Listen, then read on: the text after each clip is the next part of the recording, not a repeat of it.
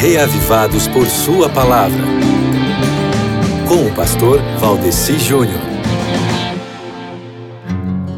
Meu querido amigo ouvinte, nós estamos chegando perto de terminar de ler o segundo livro dos reis, porque o capítulo de leitura de hoje é o penúltimo desse livro aí, que é o, o, segundo livro dos reis, né? E o capítulo de hoje é o capítulo 24, de 25 capítulos.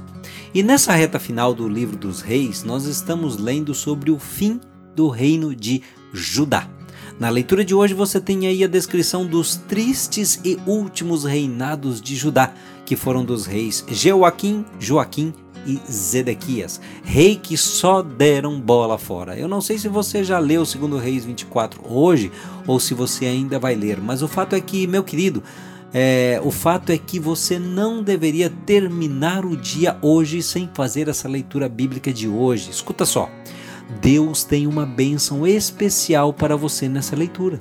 É, experimenta, conheça aí o último rei de Judá, que foi Zedequias, que reinou entre os anos 597 a 587 a.C.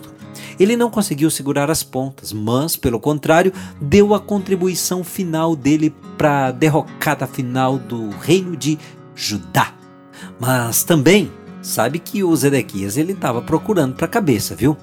Se era de ele fazer como tinha feito o Josias, de procurar fazer o que era certo diante de Deus e então receber as bênçãos, né? Não, ele procurou a desgraça com as próprias mãos.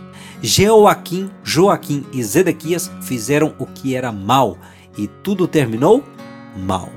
Está claro o aprendizado por contraste? Faça o que é bom e tudo terminará bem. Um abraço para você. Fique com o segundo Reis 24 e até amanhã, se Deus quiser.